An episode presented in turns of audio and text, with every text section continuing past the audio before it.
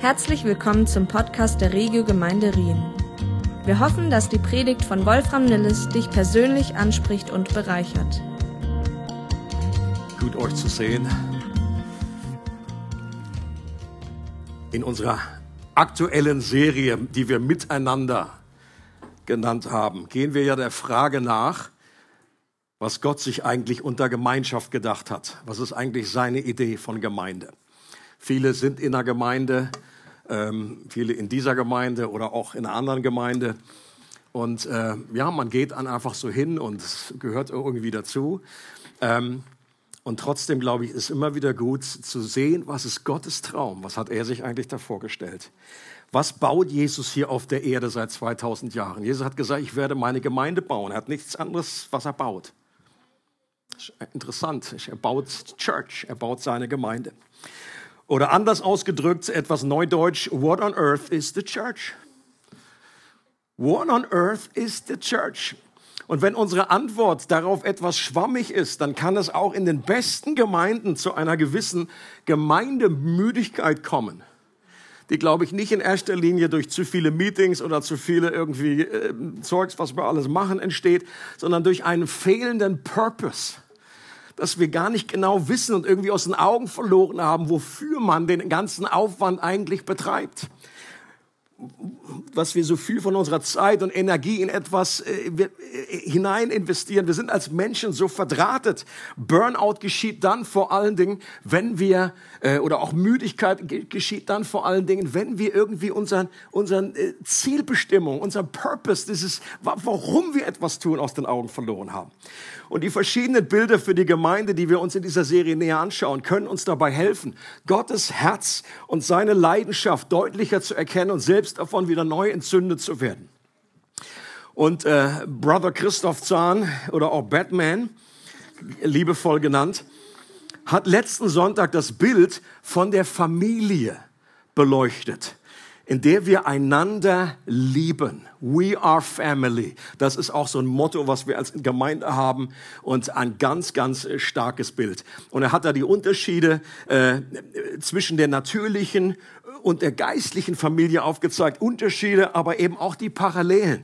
Und äh, Batman, vielen Dank auch an dieser Stelle dass du dich immer wieder dieser Herausforderung stellst und dass ich immer weiß, hey, wenn ich einfach mal unterwegs bin, wie jetzt zum Beispiel jetzt den letzten Sonntag in England, äh, da ist die Hütte gut vertreten. Vielen, vielen Dank, Christoph. Ich mache heute, wie versprochen, Fortsetzung mit einem Bild, das ich vor zwei Wochen gebracht habe. Und zwar ist das Bild der Weg. Der Weg. So wurden interessanterweise die ersten Christen und ihre neue Lehre genannt. Das kannst du in der Apostelgeschichte lesen. Mir gefällt dieses Bild, obwohl es jetzt ja nicht so ein super bekanntes Bild ist. Da gibt es ja andere Bilder, irgendwie der, der Leib und die Braut und, und der Tempel und so weiter. Die sind viel irgendwie, äh, viel präsenter. Und äh, da bin ich auch wieder wie neu drauf gestoßen. Aber mir gefällt dieses Bild, weil es eben nichts Statisches ist, sondern einen wachstümlichen Prozess beschreibt beschreibt. Jesus lädt Menschen dazu ein, ihm ganz praktisch zu folgen, von ihm zu lernen, wie er, was sollen wir lernen von ihm, wie er sein Leben an unserer Stelle leben würde. Okay? Manchmal wird Nachfolge so verstanden, ah, wir müssen so sein wie Jesus. Ja, oder what would Jesus do? Ähm, das, das greift manchmal zu kurz, weil ich bin kein Rabbi im ersten Jahrhundert und laufe einfach irgendwie da irgendwie durch Israel. Wir sind, äh, wir sind Lehrer, wir sind irgendwie Laborratte, wir sind Pastor. So, und die Frage ist, wie lebt Jesus sein Leben in, an unserer Stelle? Wie sieht das aus? Das ist doch die entscheidende Frage. Und dieses, dieses Wort, was am meisten gebraucht wird im Neuen Testament, was einen Christen eigentlich beschreibt, ist eigentlich interessanterweise nicht Christ, sondern Jünger. Also das Christ, das Wort Christ kommt ganz, ganz selten vor und wurde am Anfang nur eigentlich gebraucht, äh, um, um irgendwie äh, die, die, die zu verspotten. Das war ein, ein, ein Begriff, den die Feinde sich erst ausgedacht haben damals. Das sind die kleinen Christusse, das sind die, diese, die komisch diesem Jesus nachfolgen. Aber Jünger, dieses Wort, Nachfolger, ein Schüler, ein Lernender von einem Rabbi. Und im schlimmsten Fall kommt es dazu, dass wir Christ, als Christ nur jemanden bezeichnen, der gewissen Dogmen zustimmt und die irgendwie nur innerlich abnickt und sagt, ja, ich glaube auch an diesen Jesus, aber, aber folgen. Ähm, was wir auch gehört haben, ist, dass manchmal dieses, dieses, dieser Begriff der Jünger oder der Nachfolger fast so die Luxusvariante eines Christen darstellt. Das sind so die Streber, das muss gar nicht sein, man ist normal Christ und dann manche, jo, manche gehen halt irgendwie, es gibt ja immer Extreme, die sind dann richtige Nachfolger. Und das ist so grund, grottenfalsch, wie es nur falsch sein kann. Aber die Realität ist, dass nicht jeder Christ ein Nachfolger ist. Jeder Nachfolger aber ein Christ. Oder kannst natürlich auch andere, Sachen nachfolgen. Es gibt natürlich auch in anderen Religionen Nachfolger. Aber wir reden hier vom, von diesem Rabbi. Ähm, Dallas Willard, ein Mann, der mich sehr, sehr geprägt hat. Einer der, der, der besten äh, äh, christlichen Philosophen und geistlichen Lehrer, glaube die dieses Jahrhundert äh, hervorgebracht hat. Ähm, hat, sagt Folgendes, schreibt Folgendes. Die meisten Probleme, die es in unseren Gemeinden heutzutage gibt, lassen sich darauf zurückführen, dass viele Gemeindemitglieder sich nicht wirklich zur Nachfolge entschieden haben. Und das ist ein ziemliches Brett. Das ist eine ziemlich steile These, die er da raushaut. Ähm, aber bei längerem Nachdenken, und ich lebe schon ein bisschen länger mit diesem Zitat, das ist jetzt nicht gerade vor fünf Minuten geschrieben, muss ich ihm recht geben. Ich glaube, viele der Probleme lassen sich darauf zurückführen, dass wir uns nicht wirklich entschieden haben oder vielleicht einfach kein Verständnis davon haben, was es wirklich bedeutet, nicht nur an Jesus zu glauben für meine Errettung oder dass er irgendwie mein Freund ist oder whatever, sondern wirklich Jesus zu glauben, das, was er wirklich sagt und ihm wirklich aktiv zu folgen in diesem Leben. Und dieser Weg der Nachfolge, der lässt sich in drei Hauptziele unterteilen oder beschreiben. Bei Jesus zu sein ist Nummer eins. Wie Jesus zu werden ist Nummer zwei. Und das dritte ist das zu tun, was Jesus getan hat. Und vor zwei Wochen ging es um das erste Ziel, bei Jesus sein. Dieser schöne Vers aus Markus 3, Vers 14, wo äh, Jesus seine Apostel um sich sammelt. Und dann heißt es, und er berief zwölf, damit sie bei ihm seien. Und danach geht es erst weiter und dass er sie dann aussendet. Und so schnell überlesen wir das oder wir, wir, wir, wir bleiben da gar nicht stehen bei diesem ersten. Er berief sie, bei ihm zu sein. Leute, das ist das Größte, das Wichtige, eines der Herzensschläge von Jesus, dass er möchte, dass wir bei ihm sind, dass er Gemeinschaft mit uns hat, das, was wir in der Anbetungszeit äh, erlebt haben. Manche Christen denken, oh, Anbetung ist einfach so aufwärmen. Da wird einfach so ein bisschen vorgeglüht und dann kommt man irgendwie zum Wesentlichen oder auch nicht. Leute, das ist das Wesentliche. Predigten gibt es in der Ewigkeit nicht. Einige sagen, thank God. Ich werde arbeits, ich werd, ich werd arbeitslos im Himmel. Aber ich, es wird keine Träne vergossen darüber. Bei euch sowieso nicht. Und bei mir auch nicht. Warum? Das Wesentliche wird es noch geben im Himmel. To worship God, in seiner Gegenwart zu sein, ihn zu lieben, ihn zu genießen.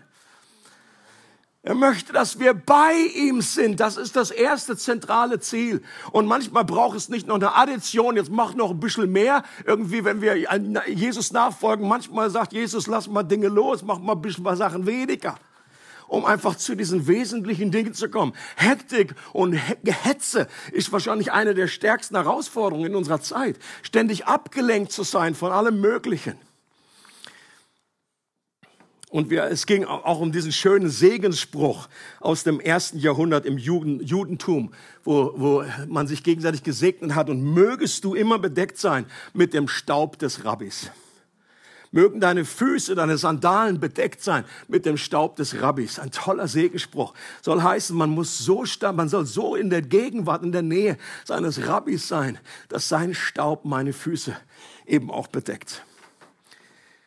Und das biblische Bild, das das am deutlichsten zum Ausdruck bringt, hat Jesus kurz vor seinem Tod äh, weitergegeben an seine Jünger. Das Bild von dem Weinstock und von den Reben, die miteinander verbunden bleiben. Und Jesus sagt, bleibt in mir.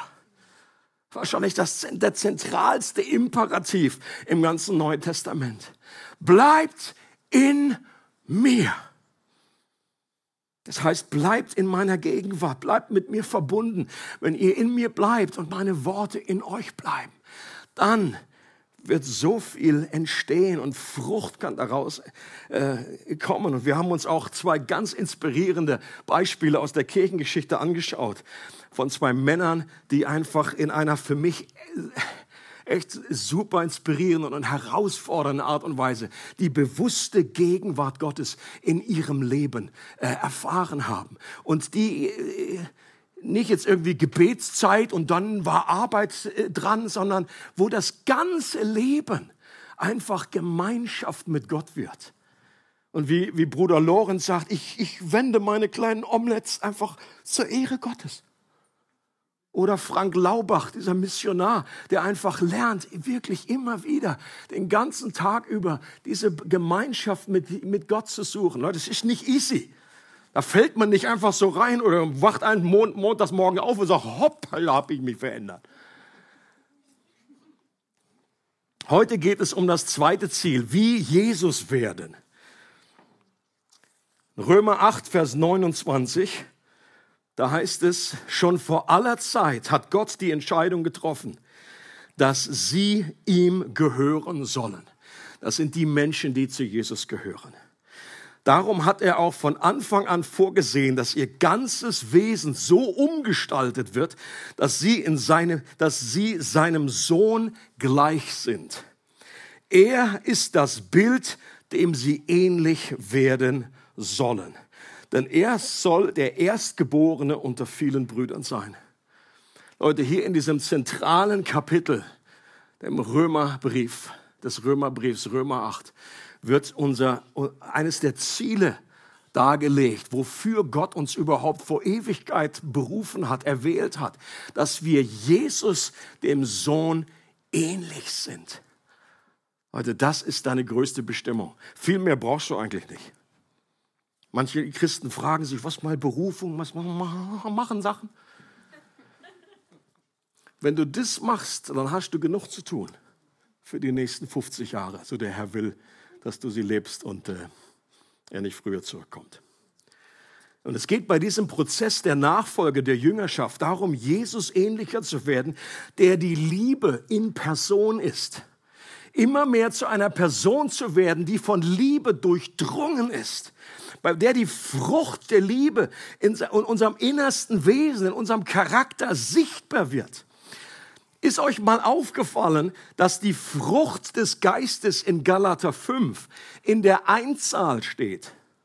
Ist eigentlich überraschend, weil man irgendwie, man liest da irgendwie neun Begriffe, aber es müsste doch, wenn, wenn das irgendwie neun, äh, müsste doch eigentlich heißen, die Früchte des Geistes, Plural.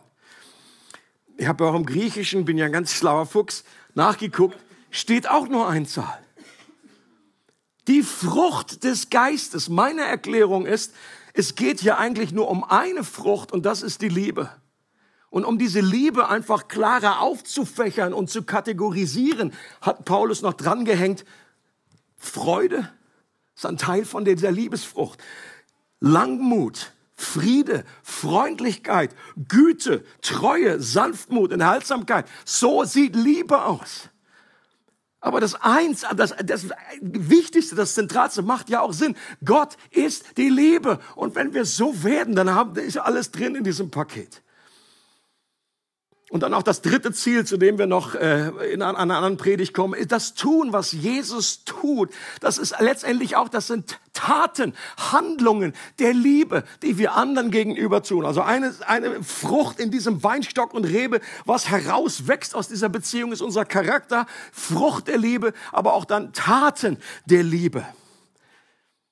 Und es geht bei unserer Nachfolge nicht in erster Linie darum, viel christliches Wissen anzuhäufen oder wenn es dumm läuft, dann werden wir einfach zu christlichen Besserwissern und gesalbten Klugscheißern. Ich weiß, wovon ich rede. Ich habe da Erfahrung. Ich glaube, alle, die so ein bisschen irgendwie was studiert haben, die stehen da besonders irgendwie. Also das habe ich natürlich auch bei den anderen festgestellt. Aber irgendwie, thank you Lord, auch irgendwie bei mir selber. Oder andere haben es mir rückgemeldet. Ähm, auch in Liebe. Und manchmal, wenn ich so im Internet irgendwie unterwegs bin, auch von manchen Christen, da ist, dann gibt es echte Fremdschämen-Momente, wo ich denke, meine Güte, was das sind jetzt von Kommentare von Christen, die sind sowas von lieblos und dogmatisch und einfach, ich habe nichts gegen Dogmatik, ich I love it. Aber einfach, meine Güte, wir sollen die Wahrheit in Liebe sagen. Da wird über manche Leute hergezogen, die sie so ein bisschen anders sehen, als wären die der Satan in Person. Und das geht überhaupt nicht.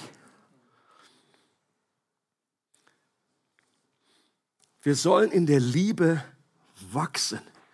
Und dafür brauchen wir eben auch die Gemeinschaft.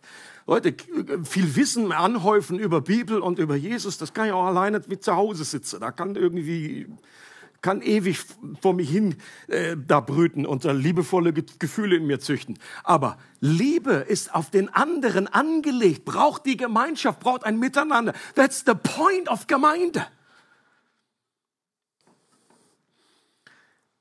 Und wenn wir uns über die Jahre und Jahrzehnte nicht mehr und mehr in Richtung Liebe bewegen, dann sind wir nicht mehr unterwegs auf diesem Weg. Macht Sinn? Sondern wir sitzen vielleicht irgendwie auf einer Bank. Also wenn ich spazieren gehe, dann kommt das häufiger vor, dass ich irgendwie keinen Bock mehr habe mehr. Irgendwie, ich sehe auch irgendwie, da fehlt mir der Purpose. Warum soll ich jetzt da hinten hinlaufen? Ich kann mir im Fernseher angucken.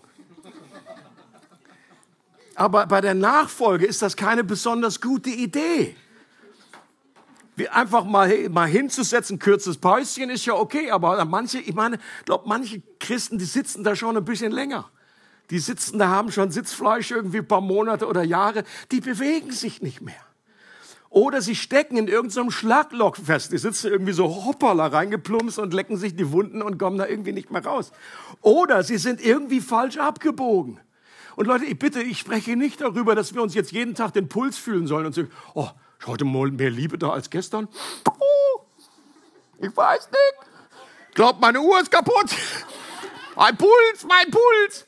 Also, das ist nicht gemeint, aber einfach über, über die Zeit, über die längere Zeit, über, über Monate, über Jahre, wenn meine Liebesfähigkeit heute nicht mehr ist als irgendwie von, von vor zehn Jahren, bin ich irgendwie vielleicht auf dem Weg, aber nicht mehr auf dem von Jesus. Und dann ist es Zeit umzukehren zu sagen, Jesus, bitte hol mich da neu ab, wo ich bin. Ich möchte wieder liebesfähiger werden. Das ist doch der Lackmustest. Nicht wie, ob ich Vater unser in Griechisch kenne. Ist ja auch okay, ist ja auch keine Sünde. Paulus hat sich nicht damit zufrieden gegeben, dass die Galater, die Christen, an die er da geschrieben hat ähm, in der heutigen Türkei, jetzt, dass die einfach gläubig sind, sondern er hat gesagt, er hat es so ausgedrückt in Galater 4, ich erleide noch einmal Geburtswehen, bis Christus in eurem Leben Gestalt annimmt. Leute, und das kommt von einem Mann der hier von Geburtswehen redet, da weißt du Bescheid. Warum sagt Paulus das? Warum gibt er? Ich meine, der schreibt zu Christen. Er hätte doch sagen können, Mensch, super, Halleluja. Ihr habt einfach, ihr habt diese imaginäre Linie über, überschritten. Ihr seid errettet. Ihr seid Christ. Es ist so wunderbar. Nein, Paulus sagt, mein, das ist doch erst der Anfang. Ich erleide Geburtswehen. Ich bete für euch. Ich möchte, dass ihr Christus ähnlicher werdet. Er gibt sich nicht damit zufrieden, dass die alle jetzt safe sind und einfach, wenn Jesus zurückkommt, sind sie alle im Himmel, wie alle Galater. Alles Galater da. Und ich bin überzeugt, dass die meisten Christen Veränderungen wollen. Leute, ich habe noch keinen getroffen, der irgendwie sagt, oder, gut, das habe ich schon auch. Ähm, aber Sie würden es so nicht sagen, aber manchmal denke ich, alright, so wie du lebst. Aber die meisten wollen Veränderung. Ich glaube, wo der Hase mehr ver ver verbuddelt liegt, ist, wir wissen oft nicht, wie. Wie, wie findet diese Veränderung statt? Und ich habe drei äh, beliebte Wege jetzt äh, mitgebracht, wie es eher nicht funktioniert. Weg Nummer eins ist reine Willenskraft. Auch wenn unser Wille wichtig ist, reicht unsere menschliche Willenskraft alleine nicht aus. Wir schaffen es vielleicht im Februar noch immer irgend, noch ein, jeden Tag einen Psalm zu lesen, was wir uns mal im Januar vorgenommen haben. Dafür reicht unsere äh, Selbstdisziplin, also bei manchen, die steigen schon vorher aus. Aber manchmal kriegen wir das noch hin. Aber wir können nicht einfach bei grundlegenden Dingen in unserem Leben, wir können nicht einfach liebevoller werden, einfach mit unserer Willensentscheidung. Meine, jeder Christ weiß, dass Liebe das Zentrale ist, dass wir sogar unsere Feinde lieben sollen. Aber jetzt stell, versucht, stell das mal einfach an, mal aus Willenskraft und sag, okay, ab heute Liebe. Ich bin Liebe auf zwei Beinen. Ich liebe meine Feinde. Kannst du mir sagen, was du willst? Ich liebe dich einfach. So läuft es nicht. Wir können nicht einfach das anstellen, geduldig zu werden. Leute, wie oft habe ich schon mir gesagt am Montagmorgen, nee, Montag nicht, ist ja Freitag, aber am Dienstag. Ich bin jetzt einfach geduldig. Einfach geduldig mit meiner Frau ist kein Problem. Kein Problem.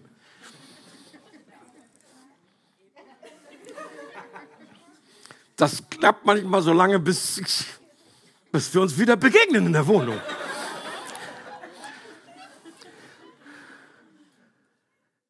Der Vorteil ist bei uns, eine Frau sieht mich jetzt nicht. Also das hat, glaube ich, auch nichts damit zu tun mit ihrem Auge im Moment. Aber ist, sie ist manchmal, sie ist einfach manchmal im Tunnel. Ich lag da einfach im Bett äh, und sie ist reingekommen und sie hat da irgendwie was zurückgepackt. Das andere Bett war oben. Sie hat da irgendwie noch was verpackt, da irgendwie ein Geschenk.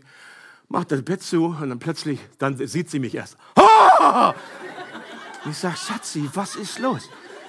Ich bin jetzt nicht so klein, hast du mich nicht gesehen? Ich liege im Bett. Sie ist ständig überrascht, auch wenn ich irgendwie ins Bad reinkomme. So, ha! Ich sag, ich wohne hier. Es tut mir leid. Was soll ich noch machen? Ich will dir vorher eine Mail schicken oder was. Ich komme jetzt ins andere Zimmer. Ja. Weniger jähzornig. Ich glaube, Christen wollen weniger jähzornig werden. Sie möchten nicht so ängstlich sein und besorgt sein. Aber Leute, wir können uns dazu nicht einfach fest entschließen. Das ist Weg Nummer eins, wie es nicht geht. Weg Nummer zwei, wie es nicht, auch nicht geht, ist mehr Information. Einfach nur mehr Information.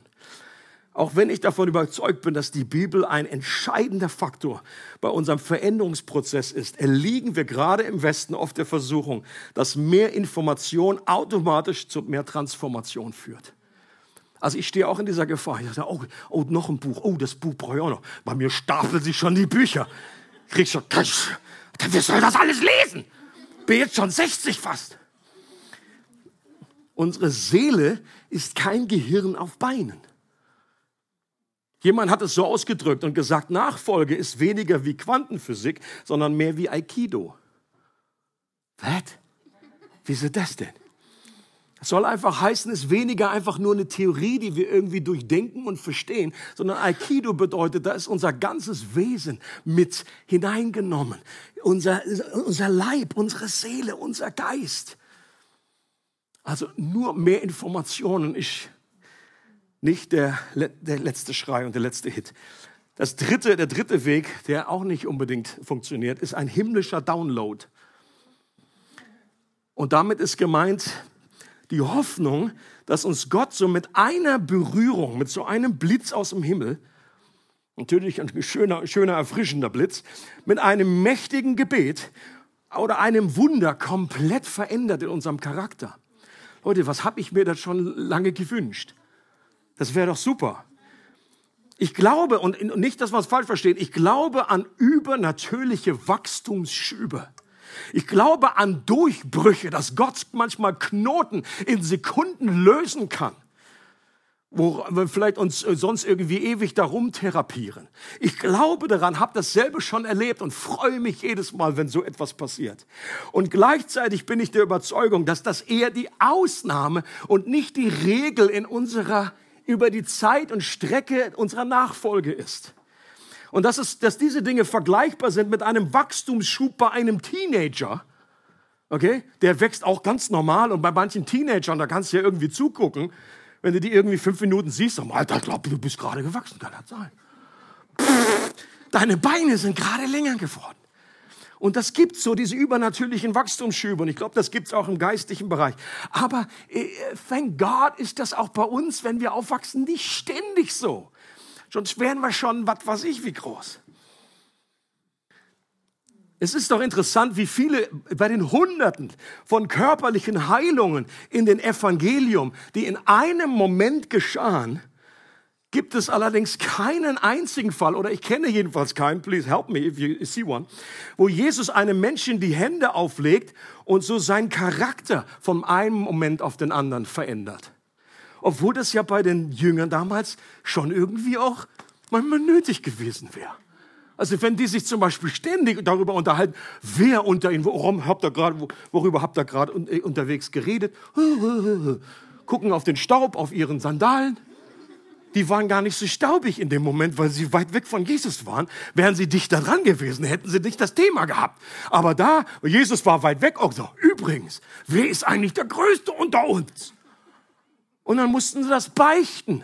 Leute, was Jesus ja hätte machen können, ist sagen, kommt mal zusammen, ich lege jedem die Hände auf und sagen, stolz, fahr aus, Demut, komm.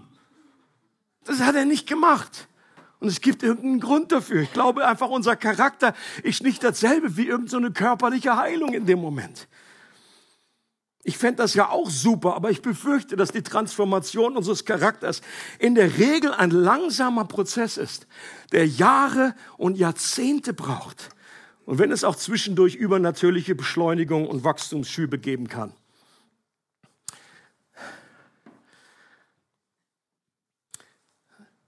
Ich habe eine kleine Grafik mitgebracht. Zugegeben, die ist nicht so wahnsinnig schön. Habe ich auch übernommen aus einem Büchel, wo es eben auch um diese, im Englischen schön sagt, Spiritual Formation geht oder um diesen Jüngerschaftsprozess der Veränderung. Aus meiner Sicht ein biblischer Weg der Veränderung, ein biblisches Modell. Und ihr seht da diese, diese Linie unten ist das etwas passiv und das obere ist ein, mehr ein aktiver Prozess. Und wir fangen mal gerne unten an und wir werden das auch nicht ganz durchbekommen heute. Ähm und dieser, dieser erste Begriff, der hier steht, ich weiß, dass er nicht zu ähm, Begeisterungsstürmen führen wird, wenn ich ihn erwähne. Die meisten sind nicht, stehen nicht auf den Stühlen und sagen, yes, preach it, brother. I love it. Das Thema Leiden leiden über einen längeren Prozess. Leute, die Bibel ist, hat eine Theologie des Leidens. Und es ist wichtig, dass wir das verstehen. Im Philipperbrief wird das Leiden sogar als ein Geschenk. Meine Überschrift aber ist das Geschenk, das niemand haben will. Hast du noch was anderes, bitte? Paulus hat gesagt, er hat uns geschenkt, um seines Namens Willens zu glauben, aber auch um seines Namens Willens zu leiden. Leiden werden von Gott dazu genutzt, unseren Charakter umzugestalten. Hat das schon irgendjemand mal erlebt? Interessant ist, dass das die meisten Christen schon erlebt haben. Und das können größere Herausforderungen sein, berühmtes Beispiel aus der Bibel ist wie die Zerbruchserfahrung, die Petrus durchlebt hat. Was hat er nicht alles gesehen mit seinen Augen? Was hat er nicht einfach als Nachfolger von Jesus alles mitbekommen, schon gehört von tollen Stories? Was Jesus aber eine Ansage eines Zerbruchs, ein Zerbruch mit Ansage, war, dass Jesus zu Petrus gesagt hat, du wirst mich dreimal verleugnen und nicht vielleicht und oho, mal gucken und so, sondern das wird geschehen, Petrus.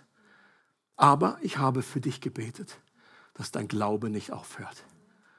Und wenn du dann zurückgekehrt bist, nicht falls du zurückkommst, sondern das war genauso beschlossene Sache wie diese Prüfungssituation.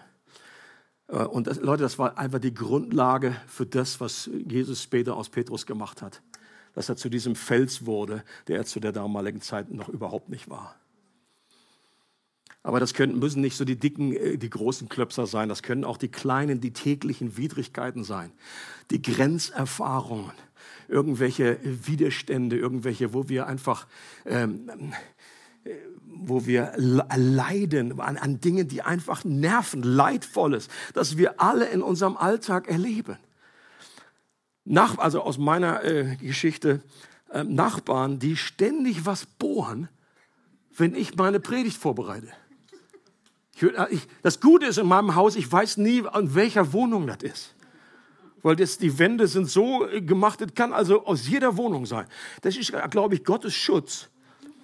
Dass ich nicht vor der Predigt über die Liebe Gottes, über die Veränderung, die in meinem Herzen stattgefunden hat, irgendwo hingehe, so, sag mal, habt ihr doch alle! Hör auf zu bohren, wir sind nicht ein deutsches Land. Nachmittags und sonntags wird nicht gebohrt. Oder Fastnachtsumzüge. Leute, ich hoffe, ich trete hier keinem auf den Schlips. Aber Leute, wir wohnen voll in der Stadt. Manche würden sagen, das hast du selber so ausgewählt. Ja, dann sag's halt. Und trotzdem, trotzdem, ich erzähle, ich, ich öffne hier gerade mein Herz, ja, auf welchem hohen Level ich äh, leide. Oder eine andere unglaubliche, ein, ein Reiter direkt aus der Hölle ist, wir haben seit einiger Zeit eine Geschirrspülmaschine, die nach Fisch stinkt ohne Ende. Obwohl da gar kein Fisch drin war. Ich meine, dann könnt ihr es verstehen. Die stinkt einfach so nach Fisch. Wir haben das auch schon gegoogelt. Das scheint, ich bin nicht der Einzige, der diese Attacke, diese Schwefelattacke aus der Hölle widerfährt. Leute, aber das sind so Sachen, so Kleinigkeiten, die, oder vielleicht noch etwas höher, auch Körper, die älter werden. Das erleben Kathy und ich auch gerade zur Zeit. Dumme Sache das. Lieblingsvers ist, der äußere Mensch verfällt. Und wir hoffen, da sind wir auch beim Thema hier, dass dieser zweite Teil des Satzes eben auch stimmt. Aber der Innere wird täglich erneuert. Und passiv ist es nur in der Hinsicht, weil wir darum, um diese Dinge nicht aktiv zu beten brauchen. Ist das nicht wunderbar? Dieses Leid, diese Bedrängnisse, diese Prüfung, die kommen von ganz alleine. Halleluja. Allerdings ist schon wichtig, dass wir lernen, richtig darauf zu reagieren, weil es uns dieses Leiden, in diesem Leiden, auch wenn es noch Kleinigkeiten sind. Früher hat man, meine Mutter hat immer gesagt, Kleinvieh macht auch Mist. Das war, das, ja, das stimmt. Weißt, diese Kleinigkeiten und diese kleinen Nicklichkeiten und dieses kleine Leid, das kulminiert sich und das wird einfach, und auch darum, wir, wir werden entweder bitter oder besser. Uns, es bringt uns näher zu Gott oder es entfernt uns weiter von ihm. Und deswegen ist es auch hier nicht komplett passiv, sondern ähm, Jakobus äh, beginnt seinen Brief. Das ist der Bruder von Jesus, by the way. Ähm, der, der am Anfang noch nicht an Jesus, an seinen großen Bruder geglaubt hat, was er da behauptet hat, ich bin der Messias, ich bin der Sohn Gottes. Ja, hallo, hallo, wir haben Knete zusammengespielt.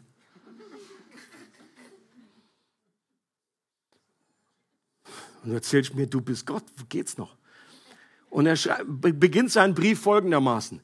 Seht es als einen ganz besonderen Grund zur Freude an, meine Geschwister, wenn ihr Prüfungen verschiedenster Art durchmachen müsst Ihr wisst doch, wenn euer Glaube erprobt wird und sich bewährt, bringt das Standhaftigkeit hervor. Und durch die Standhaftigkeit soll das Gute, das in eurem Leben begonnen hat, zur Vollendung kommen. Dann werdet ihr vollkommen und makellos sein und es wird euch an nichts mehr fehlen. Leute, mal ganz ehrlich, wenn ich das lese, ich glaube, den meisten Christen geht es eben so. Also ich, ich, man liest das und denkt, Jakobus, was hast du geraucht? Wie kann man im Brief so anfangen? Da habe ich schon keinen Bock mehr weiterzulesen. Verstehst du? Auf einer irdischen Ebene. Und mal ehrlich, wie viele andere Christen kennen wir, die das umsetzen? Leute, Gott meint das ernst.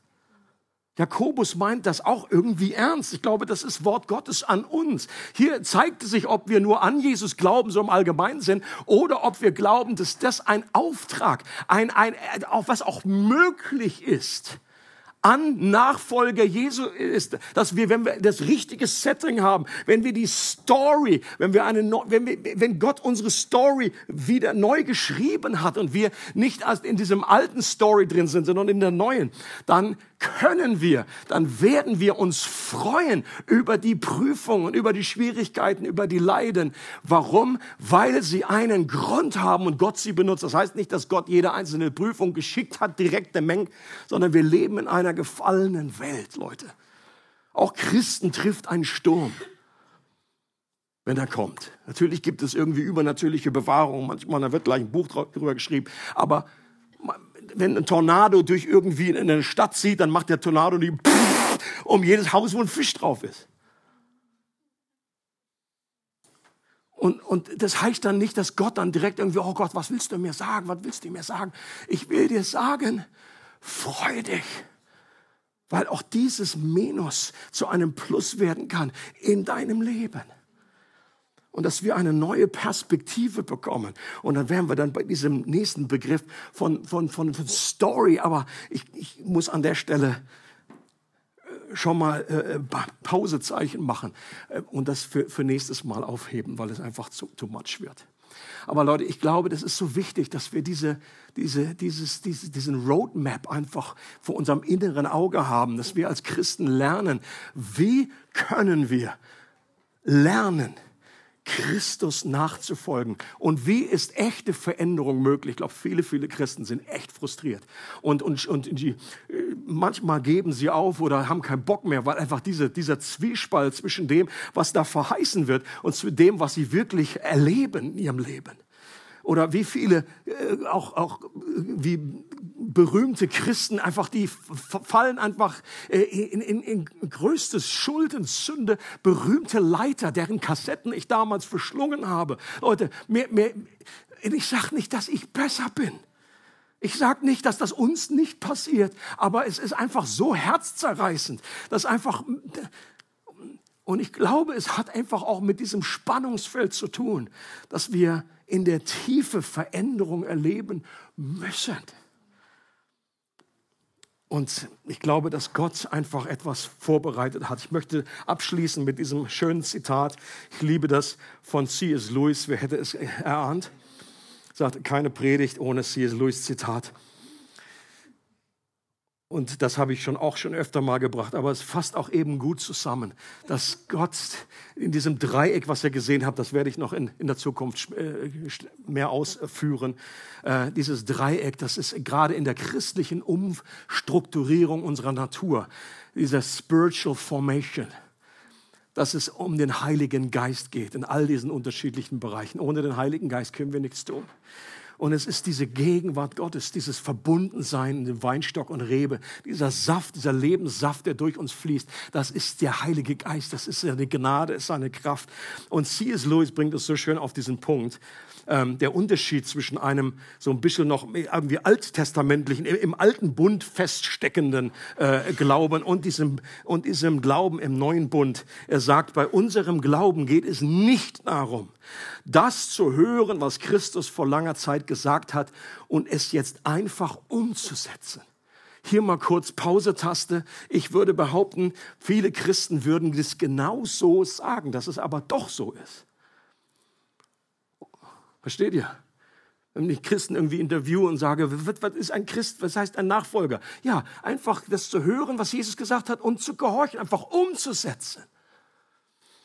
Und C.S. Lewis sagt, nein, das ist zu kurz gegriffen. Natürlich ist Gehorsam wichtig, natürlich, aber er sagt, vielmehr steht der wahre Sohn Gottes neben uns. Er beginnt uns in das zu verwandeln, was er selber ist. Er beginnt sozusagen sein Leben und seine Gedanken in uns zu injizieren und somit den Zinnsoldaten in einen lebendigen Menschen zu verwandeln. Ich liebe dieses Bild und ich glaube, das ist genau das mit anderen Worten, mit anderen Bildern ausdrückt, was Jesus in diesem in Johannes 15 sagt von Weinstock und Rebe. Es geht nicht um unsere eigene Disziplin. Es geht nicht um unsere eigene Fähigkeit. Wir werden immer scheitern. Und äh, lieber Christ, wenn du einfach total gefrustet bist mit deinen eigenen Fortschritten, die du machst oder die du eben nicht machst, ich glaube, es hat damit zu tun, dass wir aufhören, einfach nur jetzt uns selber dran, Ärmel hochzukrempeln. Und wir werden noch sehen, was der Unterschied ist zwischen probieren und trainieren und wie, was es bedeutet, in Story zu leben, in dieser neuen Realität Realität und was es bedeutet, in einer neuen Beziehungsebene, einer neuen Kultur zu leben, als Gegenkultur zu dem, was uns bisher geprägt hat. Und das kommt alles noch. Und ich freue mich darauf und ich möchte einfach uns einladen, äh, miteinander jetzt auch ins, in, in den Austausch zu kommen äh, am Schluss dieser Predigt und einfach auch füreinander zu beten, dass wir genau uns anstecken lassen und uns einladen lassen, dass wir die Entscheidung treffen und sagen, Jesus, ich möchte, wo ich mich vielleicht zur Ruhe gesetzt habe auf meiner Bank, wo ich irgendwie im Loch stecke, wo ich vielleicht abgebogen bin, ich möchte dir nachfolgen. Ich möchte nicht einfach nur an dich glauben, ich möchte dir selber glauben und glauben, dass du wirklich weißt, wie, diese Uni, wie dieses Universum funktioniert, dass du die genialste und intelligenteste Person im Universum bist. Einfach die letzte Folie noch mit den Fragen.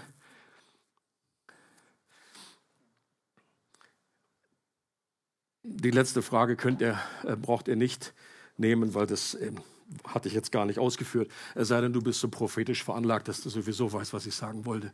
Ansonsten dürft ihr einfach euch auf die erste konzentrieren oder vielleicht auch eben bewegen. Okay, was sind so die, was ist deine Tendenz äh, zu welcher von den drei Wegen, die nicht so hilfreich sind? Äh, was, was nimmst du da gerne oder was ist so deine äh, Neigung? Ähm, tauscht aus, lasst uns einfach da auch in dieser Serie immer wieder im Gespräch sein, dass wir einfach voneinander hören, voneinander lernen und auch füreinander beten. Und dann am Schluss ein, ein wichtiger Impuls war heute noch, ähm, äh, dass Leiden in der Bibel nicht deckungsgleich ist mit Krankheit.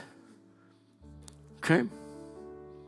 Also ich mache das daran fest an Jakobus 5, wo die Aufforderung von Jakobus, demselben, äh, demselben Bruder, und er sagt, leidet jemand unter euch, der bete?